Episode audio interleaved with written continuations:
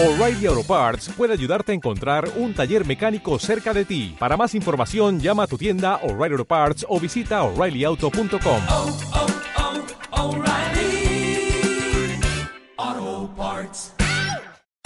Bueno, feliz día del gamer para ¡Feliz todos. día! Si les cabe el mote, ¡Ey! si quieren celebrarlo, si les gusta que eh, se los denomine así, que es un poquito de lo que queremos charlar, queremos charlar con ustedes, que son al fin y al cabo los y las gamers al 40 41 96 60. Pero si se acaban de enterar qué demonios es el día del gamer, por qué es el día del gamer, les puedo contar un poquito que es una decisión completamente arbitraria que se tomó hace 11 años, en el 2008, cuando las revistas Playmanía, Hobby Consolas y PC Manía, que son todas de una misma editorial, que es Axel Springer, dijeron, No che, es manía la editorial. rarísimo, rarísimo. ¿Cómo Dijeron, puede ser? Che, eh, ¿hacemos que hoy sea el día gamer? Bueno, y que yo, dale. Y bueno, y pedimos parado pizza, pedí pizza, y listo. Y salieron para adelante. No está atado a ningún evento, no fue el día que salió el, Pong o el día que salió Super Nintendo, no fue la vez que dieron vuelta por primera vez un speedrunner, un Zelda en un torneo, nada. Se decidió que el 29 de agosto es el día del gamer. Hay otros días relacionados a los videojuegos. En eh, Estados Unidos, el 12 de septiembre, si lo quieren ir anotando, es el día eh, de los videojuegos. Pero ahí se conmemora un poquito más a la industria, al arte, a los trabajadores, a los desarrolladores. eh, viene un poco más por ese lado y no es un día dedicado a la gente, como sería en este caso cada uno de nosotros y todos ustedes que están escuchando.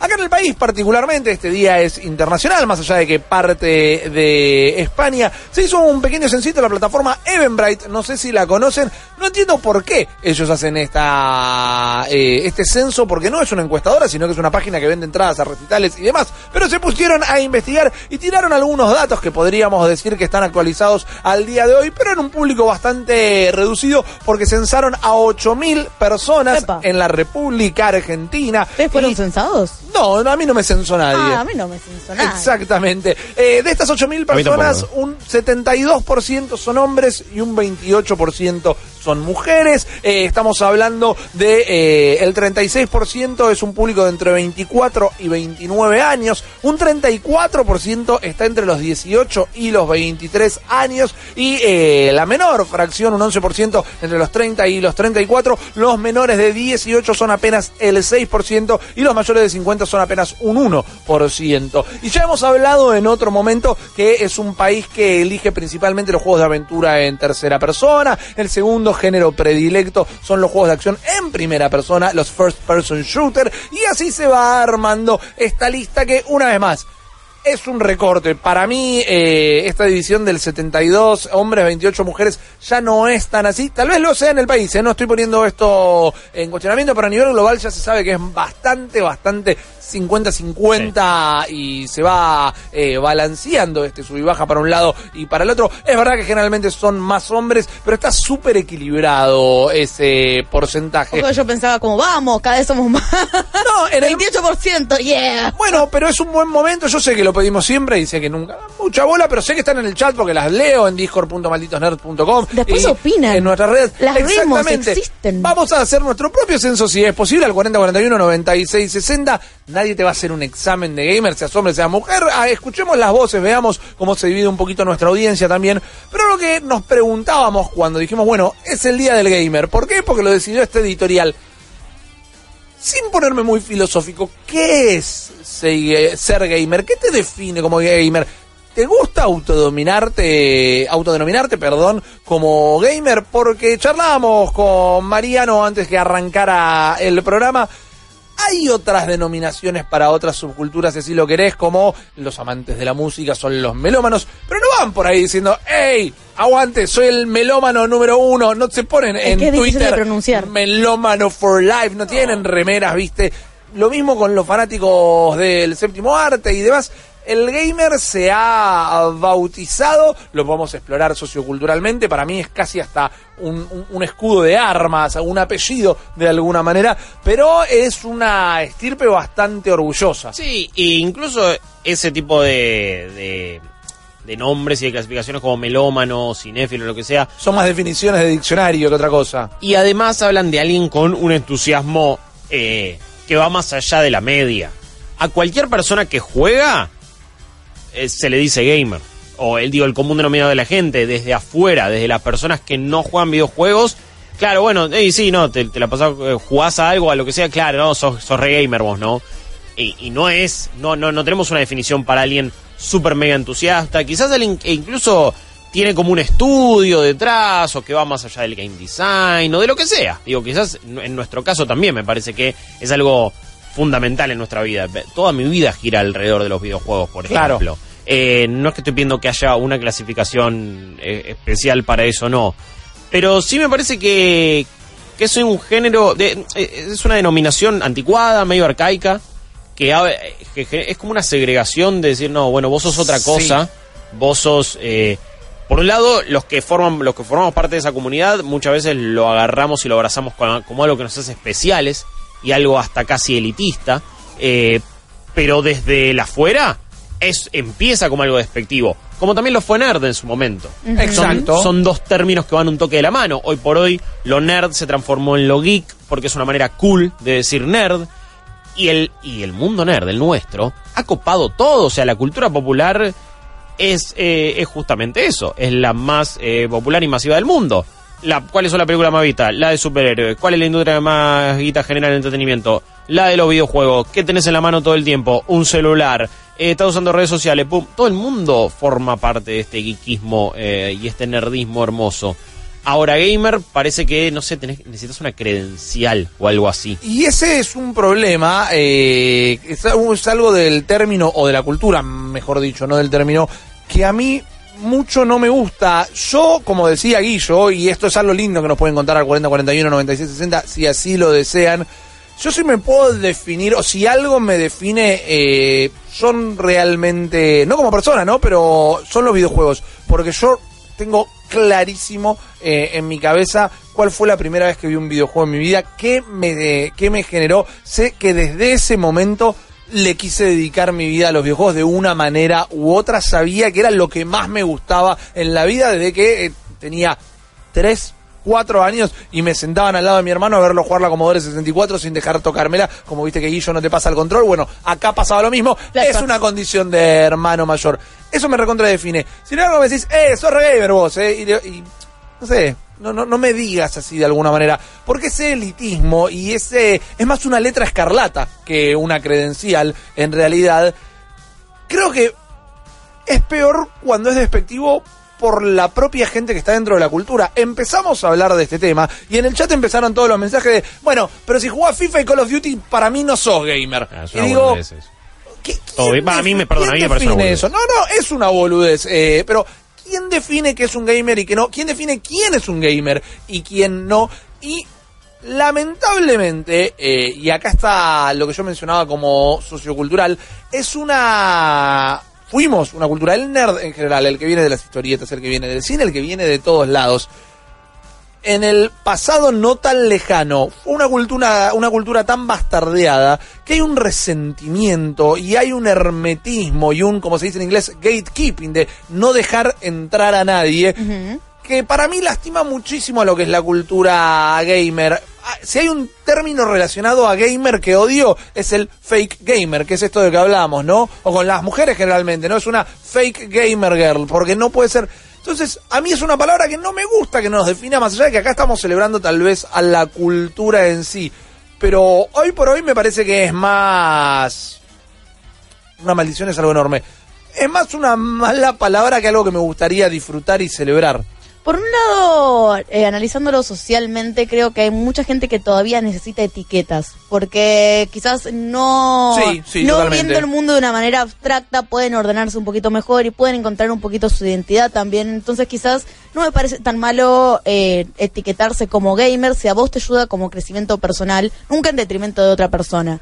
Creo que eh, también, eh, por lo menos el mote en nuestro país, surgió mucho cuando empezó toda la movida en medios tradicionales de las tribus urbanas. Entonces, ¿cómo Sí. le vas a decir a un chico que juega videojuegos, videojuegos fanáticos? O sea, no. muchos fotologs, soft vlogger. Soft Claro. blogger, claro. Igual en ese caso- esos anglicismos. Claro, en, decirlo. en ese caso igual había como una denominación. Ellos querían, eh, o sea, alzaban una bandera del, del, del flogger porque se había convertido en una mini tribu urbana, por lo menos. Y ahí tenés un Esporádica. poquito lo que habla eh, Rippy del gatekeeping. Sí. Cuando encontrás tu identidad y encontrás tu nicho que defiende tu identidad y son tres personas, lo vas a defender a muerte y muchas veces te volvés hermético. ¿Por qué sentido de pertenencia? Es sentido de pertenencia. Lo que me pasa mucho, creo que es eh, la, por lo menos la evidencia que tenemos en común, es cuando alguien viene y me pregunta, che, ¿vos sos gamer? Y No, no te puedo decir que sí, porque para mí la experiencia de jugar videojuegos estuvo tan embebida desde que tengo memoria.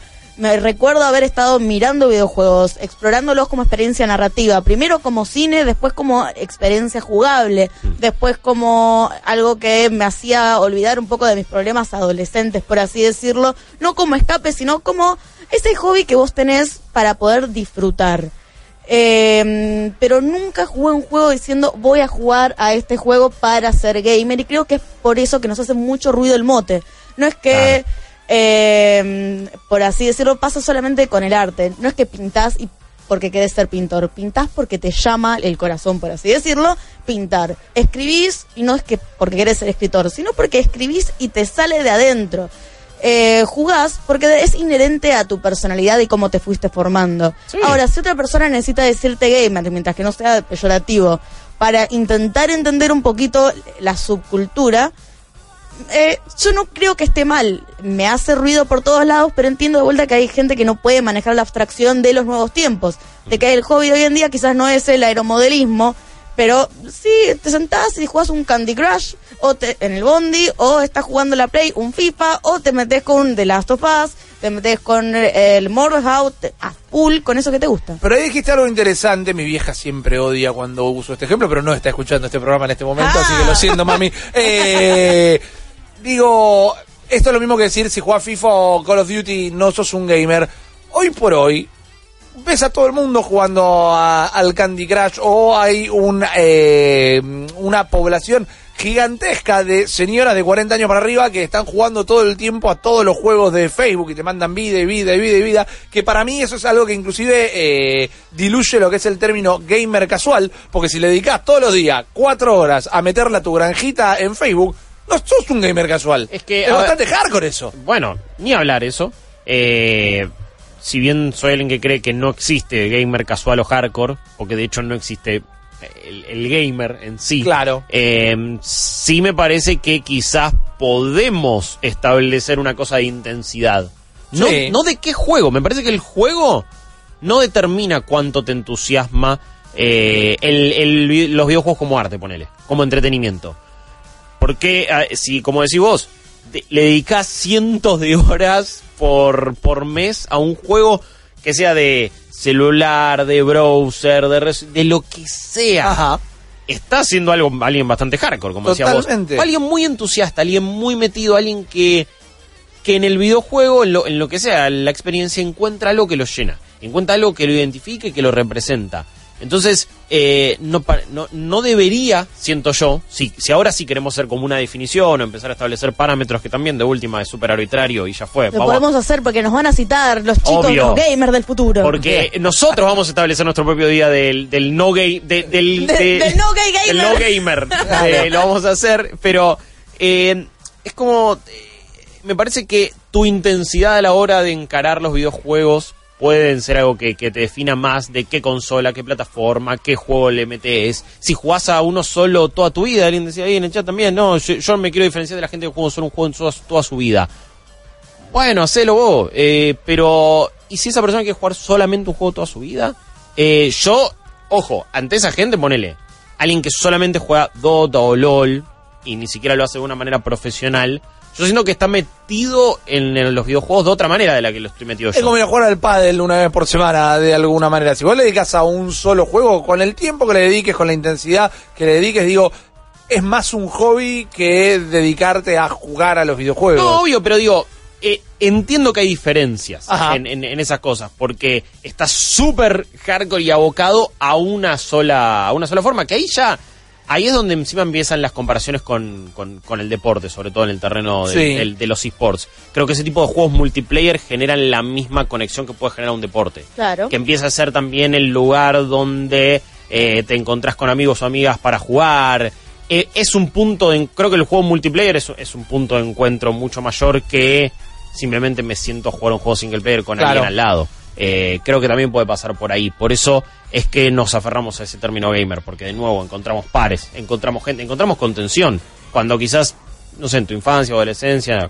de nuestra generación, no la tuvimos. Es que a mí me parece una cultura que ofrece muy poca contención realmente, porque está bien que siempre vamos a discutir de las minorías activas que tal vez son las que más veneno escupen, pero ¿cuántas veces hablamos? Recién alguien en el chat de YouTube, eh, sin que esté del todo de acuerdo, pero no es inválida la acotación, dice, eh, hablan de esto mínimo dos veces por mes si hablamos de problemas que hay dentro de nuestra cultura, porque al fin y al cabo este es un programa que celebra nuestra cultura, no sé si hemos tocado este tema en particular, pero digo, cuando desde lo que es industria tenemos noticias todo el día de tal o cual empresa está aplicando estos mecanismos para eh, hacer que la comunidad no se arranque las cabezas eh, entre ellos. Tal o cual equipo eh, tuvo que eh, rescindir de sus jugadoras mujeres particularmente porque eran acosadas por el público y sus compañeros. Eh, tal eh, juego tuvo que cerrar directamente las salas de chat porque la gente no hacía otra cosa que bardearse.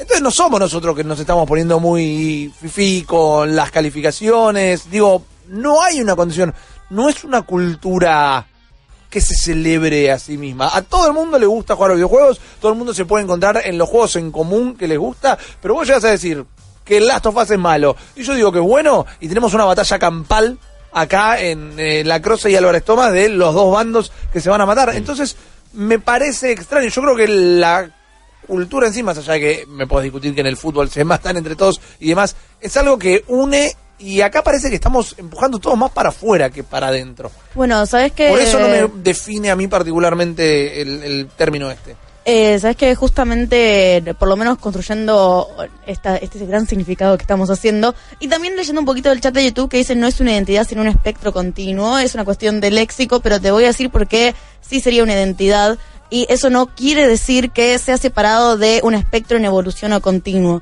Por exactamente lo que vos dijiste, Ripi. No, mm, todavía la comunidad se está curando, se está definiendo como nicho. Y cuando un nicho que era pequeño salta a la popularidad, a la cultura pop, muchas veces intenta como depurarse para volver a construir esa identificación, porque no quiere abrir el término. De vuelta, la gente que está cómoda con las etiquetas, de repente le agregas nuevas acepciones y se confunde, se marea y no va a actuar de una manera amigable, probablemente sea de manera muy hostil. Creo que hay todo un proceso de maduración cuando vos te das cuenta que lo que estás haciendo eh, no le importa a nadie, básicamente. Si a vos te gusta lo que estás haciendo y te vas a dedicar a eso y te sentís una persona completa a partir de eso, no mirás para afuera. No tendrás Ah, que hacerlo. puede tribunearla, ¿eh? Sí. No, porque está en todos, aparte de acá, por lo menos en Buenos Aires, la mayoría somos todos medio tanos y vamos a tribunear y lo que sea.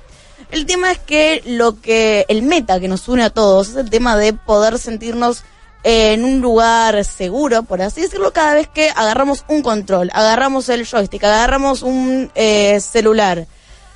Ahora, es cierto que hay como una fuerza centrípeta, es la que va para afuera, ¿no? Centrífuga adentro, centrípeta para afuera. Eh, sí, centrífuga para afuera. Listo, Pensá tengo- es como poderoso y cóncavo. Eh, ¿Para afuera o para adentro centrífuga? No, eh, la, Centrípeta. el lavarropa cuando centrifuga tira para afuera. centrífuga. Empuja contra las paredes. Bueno. Claro, entonces- bueno, alguna de las dos. Eh, hay una fuerza de intentar expulsar todo lo que es nuevo, porque de vuelta estás muy arraigado, o por lo menos cuando uno se quiere identificar, está muy arraigado en eh, que si la cosa se transforma, si es un espectro que evoluciona, de repente perdés todo lo que tenías y se te mueven tus bases también de construcción de personalidad. Y bueno, sí. Y eso es, depende cuán seguro estás de lo que te gusta o no también. Bueno, eso es lo que siempre pasa con eh, en cualquier otro ámbito cuando alguien se, se hace popular, cuando una banda o lo que sea, Ajá. empieza él y te vendiste, uh, listo, esto ya no me interesa porque llegó a la masividad. Eh, ahora, yo creo que en la cultura de los videojuegos y en la gente que juega videojuegos debe- hay un alto grado de, de inseguridad porque todavía, y, y sobre todo ya en nuestra generación, no lo digo en las personas más jóvenes, es verdad que nos criamos en una época donde tampoco es que estaba mal visto, me parece que eso es un poco e- e- extremo. Quizás a veces lo escondíamos, a veces no lo decíamos tanto. Sí, no era lo más copado, o sea, en el imaginario colectivo y en, en lo que nos enseñaban las, las comedias románticas de esa época, eh, ser un nerd estaba mal y no eras el chico popular y eras un boludo. Sobre todo, digo, en, en, en la. eh, no sé, digo, en, el, en la mayoría de los pibes, Sí. eh, o por lo menos con los que me relacionaba. Entonces, creo que hay una inseguridad porque eh, gran parte de ese público debe ser inseguro. Habrá tenido infancias y adolescencias eh, con poca autoestima y con poca confianza, y eso quizás hasta lo buscó eh, o lo empujó a buscar un grupo de pares en algo como el gaming. Hoy por hoy siento que es una experiencia totalmente distinta, porque están en el colegio todos los pibes jugando algo en el celular y se relacionan de esa manera, y la piba también, es como es otra, eh, es otra cosa, en el resto del mundo ni hablar. ¿Cuánta noticia tenemos de cómo están jugando en Fortnite en el celular por todos lados en los colegios? Sí, sí, sí. No es como que ya es algo que está metido tan adentro como ver una serie, como escuchar un- una canción o lo que sea que tenga que ver con entretenimiento y con arte. Mirando un poquito de lo que puede llegar a ser las actitudes de los individuos eh, dentro de lo que es la cultura gamer, otra cosa que la define de una manera bastante interesante y cada vez más, y sobre todo tal vez podríamos hablar en este momento en nuestro país, es que es una cultura hiperconsciente de el dinero y de los mecanismos comerciales. Porque vos también pagas la entrada para ir al cine, o para comprarte un DVD, un Blu-ray, o para ir a un festival. En la música ni hablar, más allá de que hoy haya otros medios. Si tenés plataformas de música on demand, pagás la suscripción directamente, o la escuchás gratis y te bancás las publicidades. Pero siempre compramos los CDs y pagás la entrada para ir a un recital. Pero yo, que soy un tipo que hoy por hoy no, pero hasta entrado el 2014, 2015 compraba CDs todavía. eh, nunca estabas pensando, uy, bueno, mirá, sale el nuevo CD de Megadeth, pero bueno, va a costar 40 mangos, no sé si lo compro o no lo compro, esto que lo otro. 40 mangos es una estupidez lo que dije, ¿no? Ya estaban más o menos alrededor de los 400 mangos en El realidad. 40 mangos costaba una de esas muñecas Martel eh, en el 1996. La primera vez que pregunté cuánto costaba una muñeca. Fantástico, gracias por eso es la definición de dato inerte. Por ejemplo, ese es el dato inerte. Pero a lo que voy es, esta es una cultura que definitivamente está como muy consciente, muy atada, muy pegada al dinero directamente. Fíjate que hoy por hoy nos estamos fanatizando por las tiendas, Sí. no Sí. por los estudios desarrolladores, no por el juego en sí, no eh, Fortnite es mejor que PUBG, no, eh, nos estamos fanatizando por las tiendas que nos venden los juegos. Fíjate de qué manera la parte comercial y la parte económica está metida dentro de la cultura. Creo que tiene mucho que ver con el eh, fetiche por la mercancía. Eh, lo podemos ver cuando la gente usa ropas de marca, que también habla mucho de esto de intentar construirse, construir tu propia personalidad a partir de algún hecho exterior, en este caso una mercancía, en este caso quizás la persona que te brinda acceso a vos como parte de un nicho muchas veces le estarías agradecido. Es muy normal, como el amigo que te vino te trajo y te recomendó un juego que te explotó la cabeza y siempre te vas a acordar de esa persona después de lo que haya pasado.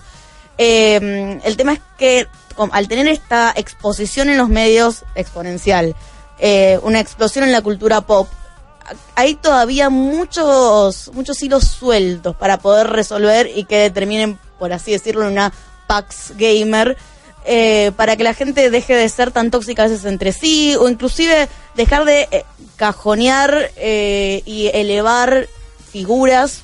No querés usar la Epic Store porque bancas estima muerte, pero cuando preguntas por qué y, pregun- y preguntas razones lógicas y argumentos bien armados, simplemente está él, no sé, no me gusta, no me siento cómodo. Y eso habla un poquito más de la psicología de la persona que quizás de toda una comunidad. De vuelta, explotó de manera, te diría, eh, ultra rápida. Es lo que todavía no nos hace, no, no estamos cómodos en nuestro lugar. Me parece que en la generación recién de León va a ser completamente normal. Si tenemos planeta, Si tenemos planeta y el. Amazonas es apagado, va a ser algo completamente normal y es lo que yo siempre digo de las generaciones de mujeres gamer. Eh, cuando hablo de identidad, que todo el mundo me pregunta, hey, ¿cómo puede ser que no haya mujeres gamer? Y mira, a mí la verdad, yo tenía padres bastante mayores y no por malo, sino porque era la costumbre, a mí me tiraron siempre para el lado del juego simbólico, las muñecas, Sí. un tender. eh, no sé por qué. Éramos tan pobres. ¿Cómo te van a jugar por un- con un No tender? sé, no me compraron un tender ellos, pero vi un tender en un en una eh, casa de, de, mm, una juguetería, una casa de juegos. En una juguetería dije, no sé por qué vas a comprar un tender a tu nena, porque encima era, estaba todo pintado de rosa. Pero te van por el lado de vos construir tu vida como si fueras grande y al chico por el lado jovista. Construís cosas, eh, los Lego, podés jugar videojuegos, Aventura. aventuras. Sí, sí. Entonces de repente cuando creces, vos ya a tus 25, vamos a ponerlo así, ya estás haciendo todo lo que se supone que tenías que hacer en tu juego. Ya estás viviendo esa realidad y de repente te quedas eh, sin lugar para eh, sacar todo el humo que tenés en la cabeza, para poder relajarte y caes muchas veces en lugares comunes. Muchas veces encontré chicas de mi generación y un poco más grandes diciéndome, bueno, no sé, leí un libro, bueno, pero algún libro que te gustó, no, no me lo acuerdo porque lo leí por inercia, porque no saben dónde descargar todo ese, eh, vamos a decir, el líbido de eh, la pasión por algo, de lo visceral, porque no estuvieron acostumbradas. Yo tuve la suerte, por así decirlo, de tener un hermano que siempre compartió su cultura conmigo, entonces yo me contagié desde el momento cero. Pero cuántas chicas que nunca lo tuvieron y nunca le incentivaron ese amor, están ahora sin quizás un hobby definido porque no saben cómo volcarlo, porque las entrenaron para ser mujeres o personas y ya, no para poder eh, seguir evolucionando en artistas, por así decirlo. Totalmente. Eh, llegaron algunos audios, vamos a escucharlos si les parece a ver qué opinan los gamers y las gamers al fin y al cabo. ¿Cómo están, malditos? Bien. Yo creo que la, la palabra gamer sí, sí es aplicable, pero que hay, por decirlo de alguna manera, subgéneros de, de esta denominación. Tenés aquel que es fanático de la historia de los videojuegos, como aquel que es fanático de un solo juego, o aquel que, que juega eSport. Ok, dale otro, Juanito. A mí me parece que tiene que ver también con eh, saber un poco de videojuegos, no solamente jugar videojuegos, sino eh, creo que el que juega Fortnite solamente eh, no considero que sea el gamer por naturaleza. Hay Ah, gamer, gamer vieja escuela y gamer este, modernos, pero qué sé yo, un poco de la cultura gamer tenés que estar empapado, saber quién es Mario, quién es Link, eh, conocer Legend of Zelda, eh, los iconos del videojuego. Me parece que yo por lo menos a los Messi se los estoy enseñando. Eso me encanta, pero no se trata de colarse Y a- medallas. Y hasta cierto punto también. No, ¿no? y los Messi, ¿vos sabés todo lo que saben los Messi de Fortnite? Por ejemplo. O sea, si das vuelta ahí la, la mesa, vos sabés todo del Fortnite como lo saben ellos. No, o de otra le decís no podés jugar esto porque tenés que jugar todo esto otro. Ah, bueno, eso, eso de no poder jugar algo, sí o no, es una gilada, pero siento que esto es justamente la, la pata que a, a mí no, no, no, no me copa de nuestra cultura. Esta, esta cosa de se- sectaria, Claro. eh, de segregación y de elitismo, y es como, eh, no, los viejos escuelas so- somos los que tenemos la papa, y el resto, hoy veía que se había viralizado full un tweet de, bueno, está bien, es un imbécil, es un personaje, bla, bla, bla, pero Doctor Disrespect diciendo, ah, Fortnite es el juego más sobrevalorado de la historia y es un pedazo de bosta, y es como, cállese, hombre horrible. Está pisando, eh, Yo está entiendo, pisando el- tú. yo entiendo que es parte de su personaje y su marca, pero lamentablemente esa es una de las personalidades más reconocidas de nuestra, de, de esta cultura gamer. Entonces, creo que eh, la gran mancha que, que- que- que tiene esto a lo que pertenecemos es esa toxicidad, es ese elitismo, es ese gatekeeping, es esa forma de ver las cosas de yo solo tengo la posta, vos no, esto es para giles, yo acá los hardcore somos lo que la sabemos. Y algún día vamos a tener que hacer eh, eh, esa autocrítica en cuanto a la, a la toxicidad. No me gusta, en estos momentos estoy como en un, en un momento medio positivo y no me quiero quedar con que el gaming es eso. El gaming no es solo toxicidad, el gaming no es eh, solamente gente caca diciendo qué está bien y qué está mal, o si jugás algo, entonces esto te- no sos de verdad. Pero lamentablemente está ahí, es, es- es como nuestra gran deuda pendiente. Hay toxicidad en un foro de música de una, hay toxicidad en una cancha de fútbol, obviamente, y hay mucha más violencia, pero no nos hagamos los giles. Es una parte bastante importante, lamentablemente, y bastante presente en la cultura de los videojuegos, eh, la toxicidad y la violencia y la discriminación. Y algún momento yo creo que es como decía Steph, quizás ya en la generación de León que, que cree, quizás eso ya cambie, esperemos que sea así. Yo creo que en algún momento eso se va a Yo solucionar. ya lo puse a jugar Fortnite para que sea el próximo King directamente. Va a ser el primer campeón internacional de Fortnite a los cuatro años. Dame un audio para cerrar, por favor. Buenas noches, nerds. Buenas. Felipe de acá de La Serena. ¿Qué hace, Felipe? Les cuento una experiencia similar. A ver. Yo ando en moto, me gusta la moto, trabajo en moto y me considero un motoquero. Ajá. Pero Esto si puede alguien me ser dice que si grande. soy motociclista, no, me parece que eso me queda grande. Ok. Ok, es una pretensión personal, pero entiendo, me parece un gran consejo. Llegó, dale, pásamelo, llegó otro, pásamelo. Disculpe chico, pero no todos son gamers. Porque no todos los que juegan al fútbol son futbolistas. Tan fácil como eso. No es lo mismo, no, tiene- no Claro, es lo mismo, claro, porque el futbolista es el que se dedica a jugar a la pelota y cobra. Es Eso. el futbolista es el que trabaja en jugar a la pelota. Claro. No, no es lo mismo. Puede en ser este deportista caso, electrónico. Claro, solo los, eh, Eso. siguiendo esta lógica, solo los deportistas electrónicos Claro, son ojo, si Gamers gamers. utilizara para definir a los eh, deportistas electrónicos, a los atletas electrónicos, entonces sí, Pero sería lo mismo, pero, en- pero en este caso no se usa para eso. que al atleta electrónico no se le dice jugador, bueno, se le puede llegar a decir jugador profesional o gamer le profesional. dice el pro player. pero se le- sí, ok, pero también se le dice atleta electrónico en todo caso en nuestra jerga. Para darle esta connotación negativa, eh, para darle esta connotación positiva ¡Eh! que también mencionaba Guillo, eh, hoy a la mañana empezamos a recibirla, le debe haber pasado lo mismo, más allá que no lo charlamos, muchos de ustedes, inclusive gacetilla de prensa de distintos estudios, distintas grandes marcas de ¡Ey! ¡Feliz Día del Gamer! ¡Festejalo! Porque te lo de- deseamos nosotros desde acá y te mandamos un banner que está medio pixelado. Y decíamos, ¿qué hacemos con esto? ¿Qué hacemos con esta información? ¿Qué hace? Que no, no hay nada, no hay nada que defina qué pasa en el Día de los Enamorados. Ponele, te vas a comer con tu pareja o tu interés romántico. En el Día de los Inocentes le haces un chiste a la gente. En el Día de la Madre le haces un regalo a tu vieja. Bueno, ¿por qué no para limpiar un poquito esta toxicidad hacemos que los 29 de agosto, el Día del Gamer, invita a alguien a jugar algo? No te digo que lo lleves a tu casa a jugar, digo, acercale un juego a alguien, mostrale qué es lo que hace que nos enamoremos de esta cultura, mostrale qué es lo que hace que vos te quieras eh, denominar como gamer. Uy, no, qué sé yo, yo no juego nunca nada porque soy malísimo. Bueno, todo el mundo arrancó siendo malísimo porque nadie nació con un joystick en la mano. Vení, sentate, ¿qué, qué tenés ganas de jugar? Eh, eh, introducite la cultura desde la perspectiva inclusive del backseat gamer, que es, se unos mates, y yo lo voy jugando y mirá, y copate con la historia.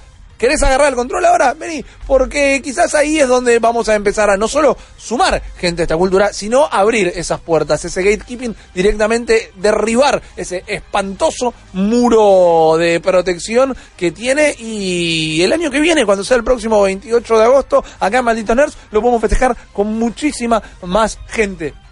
Jugar es hermoso, es divertidísimo, no hay un eh, verbo más lindo. Por eso también yo odio la palabra viciar, porque cuando estamos haciendo con los videojuegos es jugar, no hay cosa más linda que jugar directamente. Entonces invitemos a jugar en lugar de hacer esa, ese proteccionismo bastante tóxico de no dejar que más gente se sume a esta cultura. Acabas de escuchar solo una pequeña parte del multiverso Malditos Nerds. Viví la experiencia completa de lunes a viernes de 22 a 24 en porterix.com y twitch.tv barra Malditos Nerds.